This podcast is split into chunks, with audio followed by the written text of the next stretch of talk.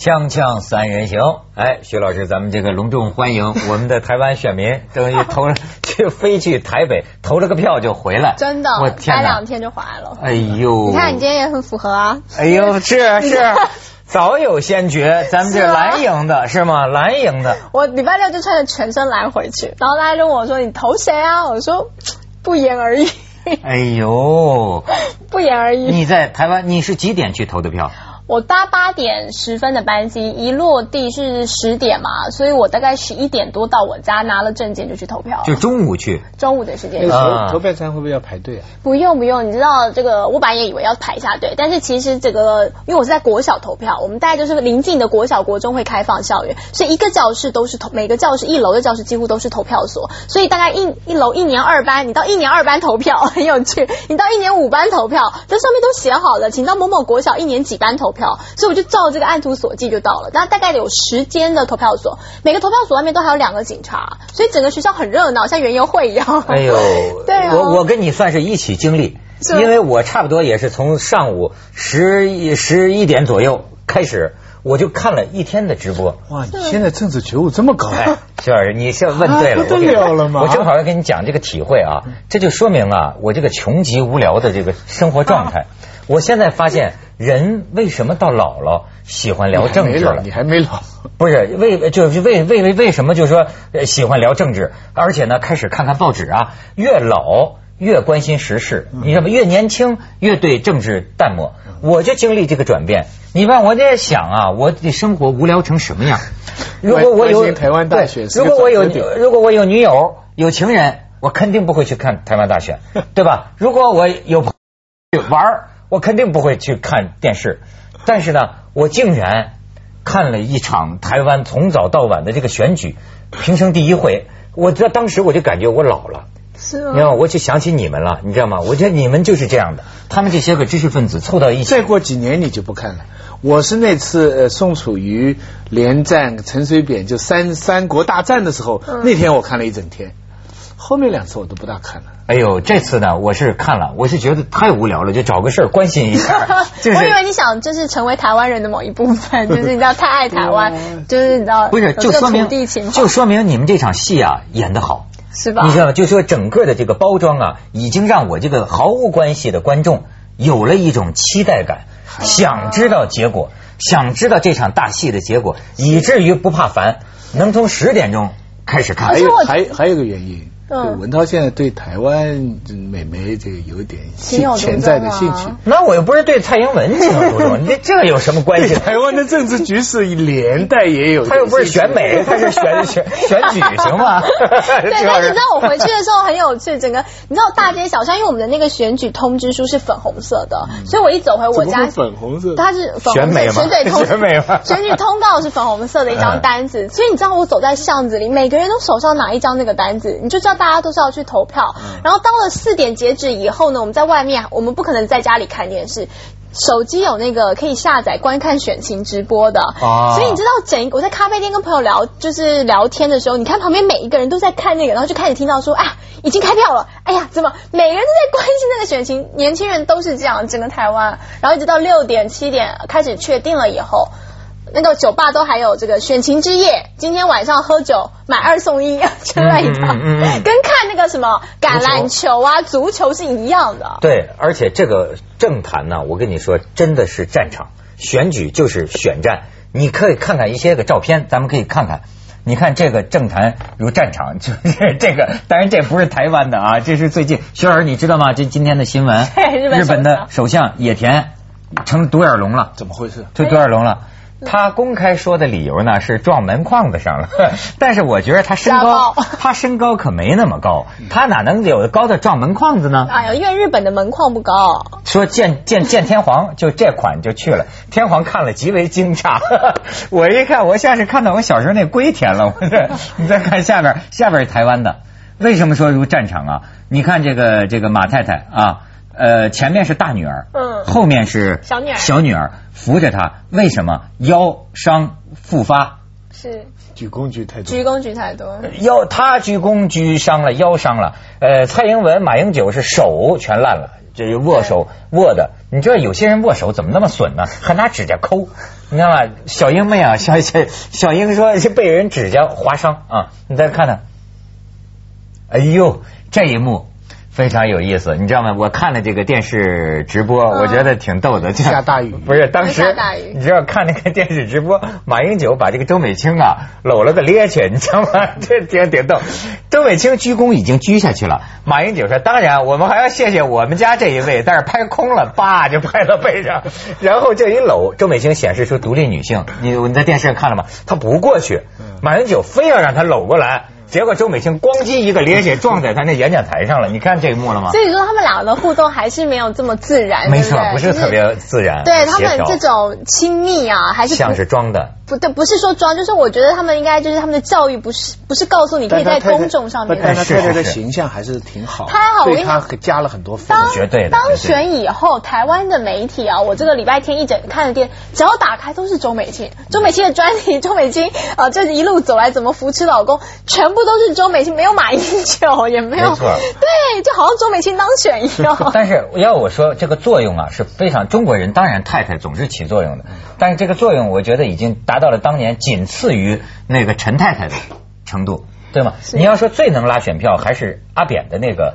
太太，那那是那轮椅一推出来，那家伙就欢声雷不是欢声雷动了，那叫什么雷动了？那就飞情牌就吹出来，对啊，就是一种同情票啦，或者是一些那种。奥巴马的那个太太，那个那个也是对他有帮有加分的，哎呦，啊，他的那个形象。还有威廉王子的老婆也有。但是最近白宫打起来了，后宫干政了，出了一本书，出出了一本书之后呢，就说这个太太啊，奥巴马的这个太太，她呢。这个这个其实特别特别强势，老想做主，在白宫里头指手画脚，就披露这个内幕。他太太今年也是个桃花，也不叫桃花姐，今年也是遭劫。先是有一个人说奥巴马的太太，美国议员嘛，后来就道歉嘛，说的那对女人来说是挺损。你奥巴马的太太身体有什么特点？你你你你知道吗？知道。他屁股大，你知道吗？然后那个美国那个议员就说说奥巴马这老婆。整天教人们健康饮食，说什么在后院种菜什么的，他自个儿屁股那么大，也不看看自己，还你知道吗？这有点损。对对对，但是这个这次这个书出来以后，他现在今天的新闻嘛，说他太太居然跑到白宫办公室，冲着那个奥巴马大发雷霆，表示不干了，老娘不干了。对，你也不知道他要不干什么，总统国母不不干了，反正就是老娘不干了，就是发了，还爱爱爱面子，爱面子。不过我很好奇台湾的这个这次选举啊，你知道这次呃大陆的参考消息啊，用三分之二的版面详细报道，当然也有的说有的有的报纸报道有点限制的。我很关心就这几次啊，你比方说你说那个上一次差一百多万。对，再上一次就差两万多。对，再上一次是三三角混战。是，实际上台湾投票的人有没有特别大的变化？你说投票的人数，就是就是说这些年来，比方说你随便找一个人，你跟踪问他一下，就是他这四次，嗯，他投的票好了，对，选蓝还是我刚开始我刚开始选绿的喽。啊，你最早是选最早的时候是选绿的，就是说你在一开始三个人那个时候，你一定选你选陈水扁，因为你会觉得国民党已经从这个戒严时代一直到这个李登辉，他也不是他也是民选出来了，然后你就觉得都都会觉得他们做，但并没有做的更好，而且李登辉后来停了两国论，台湾那时候也是很封闭，所以你就觉得哎。没有更好，我们需要新东西。尤其民进党一向草根，就是都是号召青年。所以那时候我记得我刚高中的时候，我念北一女的时候，我就跟我爸讲说，我这辈子就是绿色的血了。我穿绿制服，我就是绿色。因为陈水扁是市长的时候，我也是阿扁一族那时候。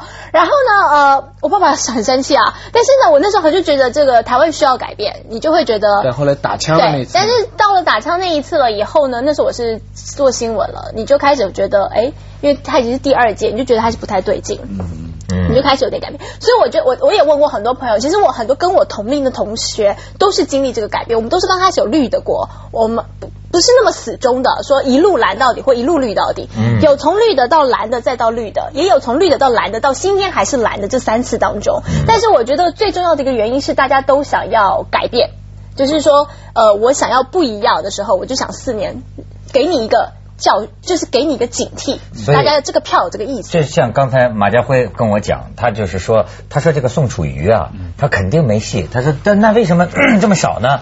他说他七十岁了，他不会选个七十岁。再一个，他说宋楚瑜，你看选举的时候老是在讲台湾有今天是。呃，先先先什么蒋蒋经国是吧？先先所谓总统啊，蒋蒋经国怎么样怎么样？他说现在台湾的年轻人认识蒋经国是谁的恐怕都没几个，这就觉得啊老一代这思维啊都是老的，所以我就说，你看像他们年轻人的转态。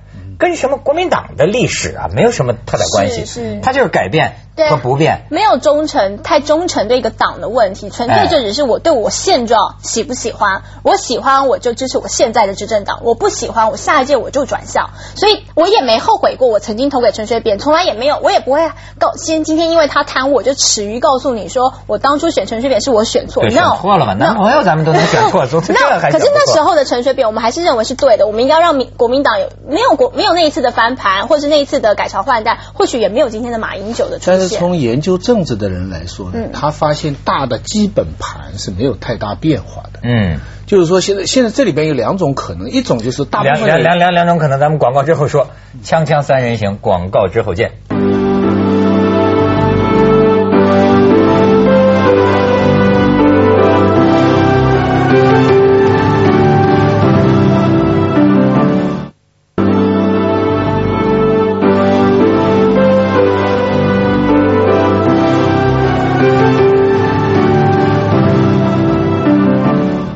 哎，徐老师，两种可能。一种就是说，假定说总数是一百，那边四十几，那边四十几，其实是没有太大变化的。这么多年来，比如说南部啊、北部啊，跟社会阶层啊、什么跟背景啊、国民党渊源啊，怎么都不知道。嗯中间有那么百分之十，他们在晃来晃去，以决定所有的大局。这这是一种说法。当然，也有的人认为说，你表面上看是这样。但实际上，那些人也有更大的，因为有的人是这一次投这个，有一次他的总的数量没有太大的变化，但是投票的人他的态度摇摆还是蛮大的。换句话说，投票在很大程度上还是靠四年的政绩这样来投的。所以我我是不太了解了，就是但是如以台湾说法，就是我们中间选民的这个区域变大了。那这个中间选民就是台湾现在民调越来越难做，也是因为这些中间选民不到最后一关口，他不会跟你讲实讲实话。从民主政治的、啊从民主政治的角度来讲，中间选民的扩大其实是民主的成熟。嗯就是他们更多的是不是因为我我我我家老爸。说是这个党，我就一直是这个党，对而是他是看你做的好不好。你做的不好，我虽然原来是这个，我也可以对你投反对的。是所以中间选民的数量要是能扩大的话，这是一个民主。我看这次这个不但美国去观摩啊，这个就在香港也派团去这个近近距离观摩。然后呢，这个香港的政客回来，这个感觉啊，他们的感觉就是台湾的这次选举啊，比以往呢少了一些激情，但是他们认为是台湾民主更成熟了。对。我看电视我也看出你们熟了，挺挺熟的，对。不像那一次那家伙跟打架似的那次。哦。对，这次感觉一一个都是还正精神正常。所以我们觉得也挺好的，就是说呃，尤其民进党这一次推的是蔡英文，他本身的个性也不属于这种煽动族群啊，或者是嗯。的这种个性对，所以再加上马英九本来也温吞一些，对本来他也不是那种民众号召民粹主义的方式，反正这两个人凑在一起也打不起来，对，后面幕僚这个过程当中，他们很紧张，因为你都不煽动，你没有那种群众号召力，怎么催票？嗯。但是呢，对我我来看，我倒觉得，就像您说，外面看起来会觉得理性很多，嗯。就是政策了，就是我到底能不能赚钱，经济好不好，你到底推什么牛肉给我，就是这么简单。所以我觉得这倒是好事。你说马英九，当然台湾人呢是说也是个提不起来的货，这不是也叹气吗？但是你看为什么最终还是大笔数的要选择他？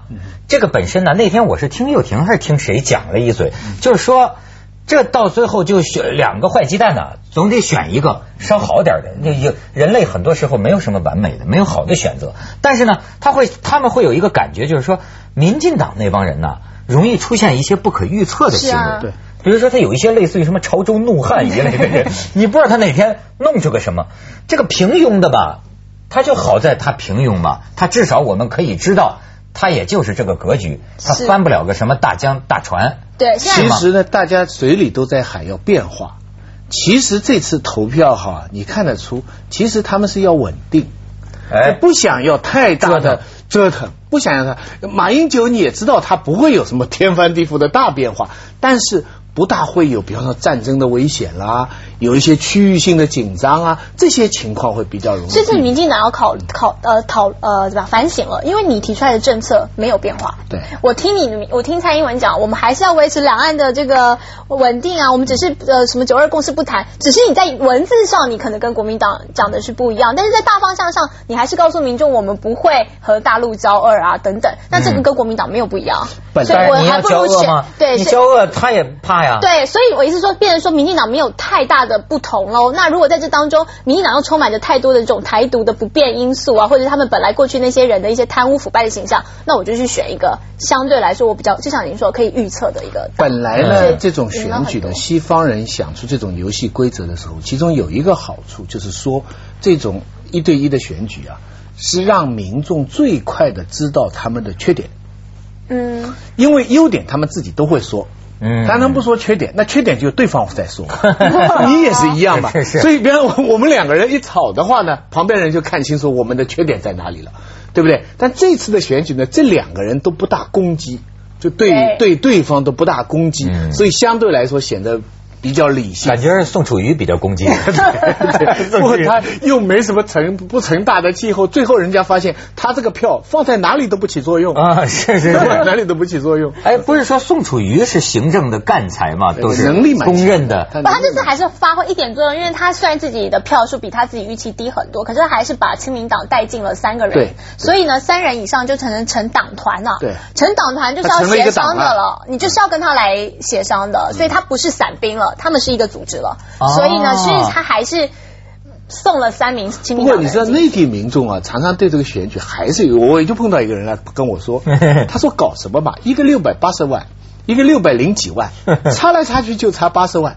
就我们深圳一个区啊，对不对？随便一个福田、南山啊，就决定大命运了。就我那天说嘛，内地民众、内地网友收复台湾岛，活捉林志玲，就这锵锵三人行，广告之后见。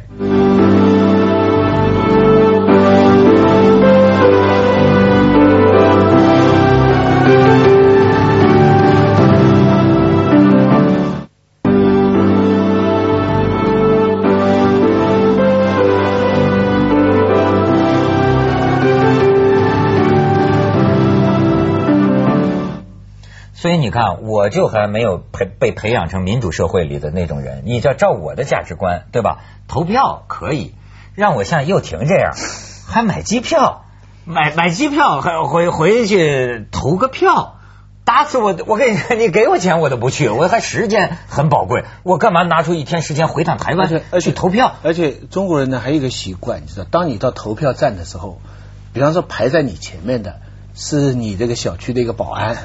啊，或者是或者是一个扫垃圾的一个工人，嗯，你呢？你想，我是一个哈文化人啊，我是个教授，他也一票，我也凭什么这个？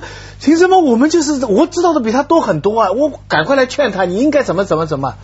这个就是回想到当初康德真是了不起。这就是这个归结到哎，哲学家康德，他总结整个法国革命启蒙运动。法国革命大家知道，狄德罗啊、伏尔泰啊、卢梭，就是要唤起民众什么嘛。但康德最后说了一句话，他说：“人跟人之间的智力、财产和以及其他的差别可以天差地远，但是这个差别再大。”那个高的人也不能决定那个低的人的命运。是喽，这每一票都是平等。所以他这一套的主张在十八世纪提出来，在这人类历史但是呢没有这样。我再给康哲发展一下，有最后有可能是啊，低的人决定了高的人的命运。但是没办法，那一帮蠢货，对吧？也许百分之九十的人都是蠢货。对，这这那么对，他们决定了百分之十的聪明人的。对，选命运，那你不能吗？那没办法。但是他们的生活你还是得照顾到。你既然是这个政治，你就是得照顾众人之事，是吧？对。所以呢，他们就是众人的一部分。你不能说，就算你认为他的这个知识水平不是这个跟我们的什么精英生活一样，但他们比如说农民们，他们这个每个菜要怎么长好，这你可能不见得比他厉害。对。但是你得照顾他这这块田，这就是呃民主下来，我们认为就是让大家会觉得，在台湾你真的不会有那种太高低之分，尤其在这一次再出来以后，每次选举。大家都会让你觉得我们很大。很大的是谁？民众很大，真的，你拿那张票的时候，你骄傲的不得了嗯啊！你那粉红色是通知啊，你再到里面去换三张票，嗯骄傲的不得了。你觉得只有我，我可以讲一句话，就是我不爽，明年就把你换掉。你可以讲这句话，多好当啊！然，当然，当然，太珍贵这个了。当然，在政当然在政治家分析起来说，你这个也是一个幻象。但不管怎么样，有这个幻象，他就会觉得我在犯法的时候，我有点犯罪，因为这个是我选出来的。我跟你说，对不对？要是不是我选出来的，你说我要犯他的法，我理直气壮，对不对对对对？这跟我有什么关系？很多事情啊，就得难得糊涂，也不是难得糊涂，就是你不能看得太透。因为那天我发现钟老师挺挺挺挺聪明，他说啊，其实你看那天我说，我说有人说了，蔡对两岸关系，他能干什么？政策是一样的，但是你看钟老师说一个，他说气氛不一样。嗯你看很多时候选举啊，包括民主都是这样，就像你说的，有这么一个感觉。对。就是说你做的不好，我可以把你选下去。对对也许实际上都是被人操纵。是是但是有这个感觉和没这个感觉，在全社会大不一样。对，然后还有就像小石说，你参与了，你就像你选了陈水扁，大家全世界都在骂说，哦，台湾民主选了一个贪污总统的时候，你也有责任啊，你有责任了，那你就会知道你下一票你不能你不能光怪陈水扁，因为陈水扁也是你投出来的。是你投出来的还有你仔细想想，我们人生在这个世界上多多少少不公平。我们长相不一样，我们身体不一样，我们的钱不一样，我们地位不一样。天生只有一样事情公平，就人都会死。说实在话，嗯，现在人类那嗯人死的时间都不死亡死亡人人人平平等。嗯但是另外，现在人类社会搞出一个游戏规则，说还有这些最重要的事情，说看上去我们也平等，嗯，也很重要啊。因为其他事情我们真的没法平等。看上去平等，就看上去很美了。这已经很理想了。去较真儿是没有出路的，对吧？看上去平等。对，没错。所以你自己的感觉，这是公民自我教育吧？对啊。你他，你像他这么个做娱乐节目的一个女主持人，接着下来为您播出《曲江楼观文明启示录》。